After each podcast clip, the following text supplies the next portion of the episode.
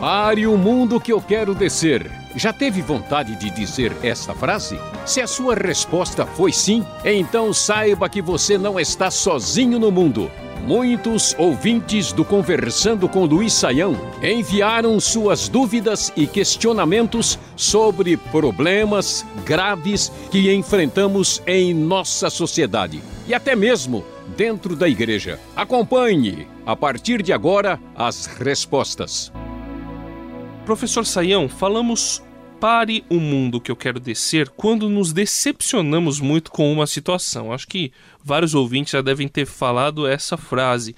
Alguns falam isso para a igreja, outros para a sociedade. Só que na Bíblia lemos que o reino de Deus iria crescer, que a glória do Senhor iria encher a terra como as águas cobrem o mar, e o Espírito iria convencer o mundo da verdade, da justiça e do juízo. Só que a realidade, professor, é que dois mil anos já se passaram e parece que nada disso está acontecendo e não tem esperança de acontecer. Parece que estamos indo de mal a pior. Por que, professor Saião?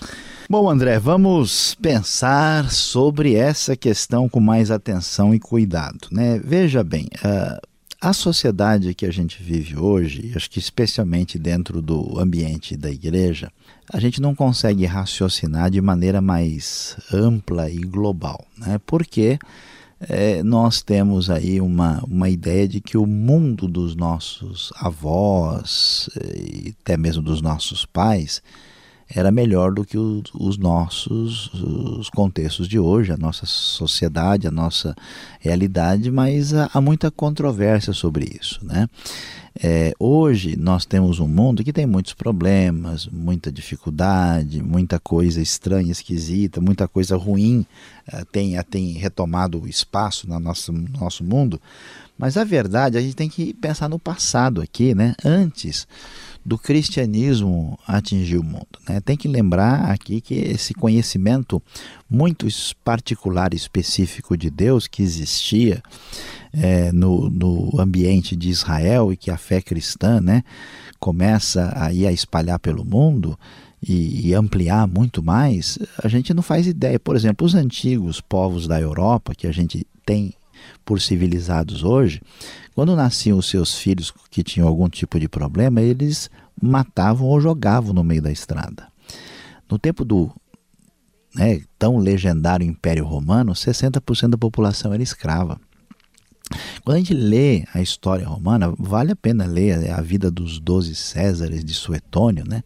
A gente não faz ideia do grau de crueldade, perversidade, maldade que existiu nesse mundo e como isso era um, um patamar comum né, da própria realidade. E, e, a grande verdade é que muita coisa que tem a ver com ideia de justiça, de igualdade, de, de paz. E de, de, hoje a gente tem um mundo que fala de direitos do cidadão.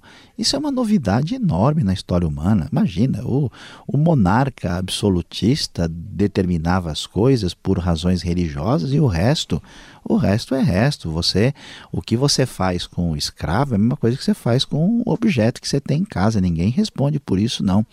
Quando a gente vê o mundo com essas ideias de justiça, de, de paz, anseio por tanta coisa positiva, apesar dos problemas, a verdade é que essas ideias e essa influência bíblica, ela avançou no mundo e ultrapassou as suas fronteiras, é claro que tem muito problema, tem muita coisa, e a Bíblia vai finalmente se cumprir apesar de ter havido esse crescimento, e hoje o Evangelho prossegue triunfante no mundo todo de uma maneira impressionante, cada vez mais logo vai atingir toda a terra, chegará o dia, né, no final escatológico prometido pela Bíblia, quando a glória do Senhor vai encher toda a terra e como as águas cobrem o mar, e então o reino de Deus se estabelecerá plenamente. Mas olhando a história como um todo, a gente vê que o avanço da fé é algo impressionante.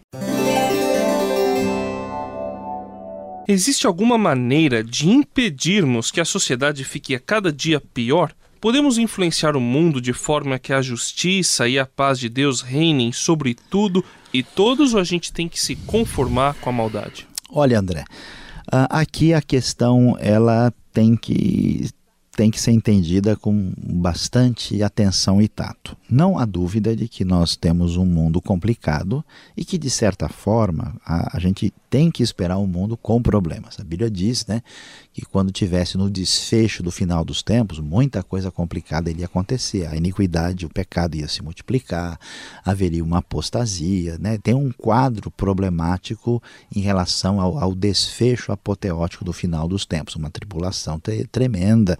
Isso é verdade. Mas isso não impede a outra realidade que a Bíblia nos apresenta de que tem a ver com o reino de Deus. Esse reino que começa pequenininho, é como a semente de mostarda, e depois aí nós temos uma, né, uma, uma planta grande, as aves do céu vêm se aninhar sobre elas, tal. É, o que, que a gente tem que entender? Que quando Cristo começa a reinar na nossa vida, a gente torna-se súdito dos valores do reino a nossa responsabilidade, além de anunciar essa salvação futura, é anunciar a salvação presente. Que esse reino é, é, confronta os valores da morte, os valores do mal e do pecado, e a ideia é fazer do mundo um lugar melhor. Então, a, quando o reino atinge a minha vida, ele vai atingir a minha família, vai atingir o ambiente onde eu estou reunido à volta, na escola, no trabalho, e a gente precisa sim.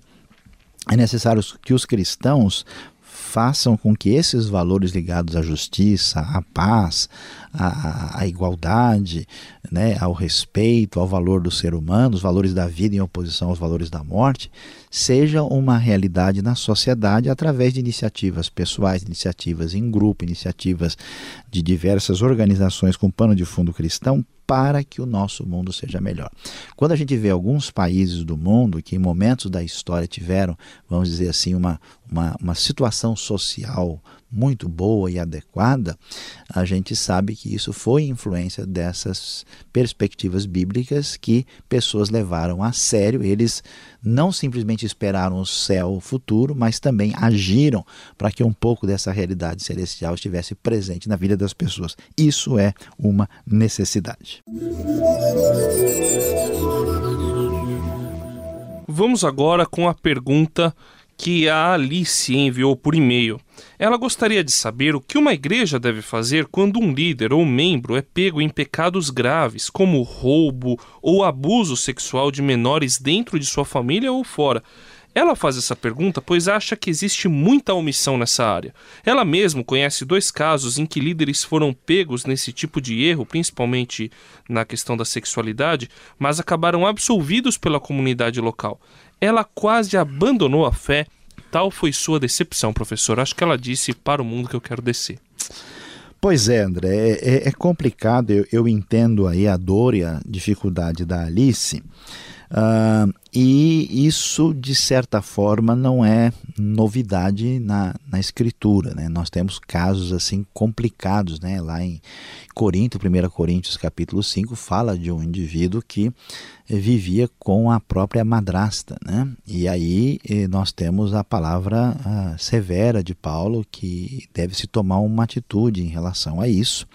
Nós temos a ideia que, em 1 Timóteo, que Uh, se alguém que está na liderança comete assintosamente um pecado grave sem arrependimento, essa pessoa deve ser, inclusive, repreendido na presença de todos. Uh, então, o que, que acontece? De fato, é um erro da igreja quando uma pessoa de expressão de liderança uh, comete um erro muito grave dentro da, da própria comunidade e isso não é tratado.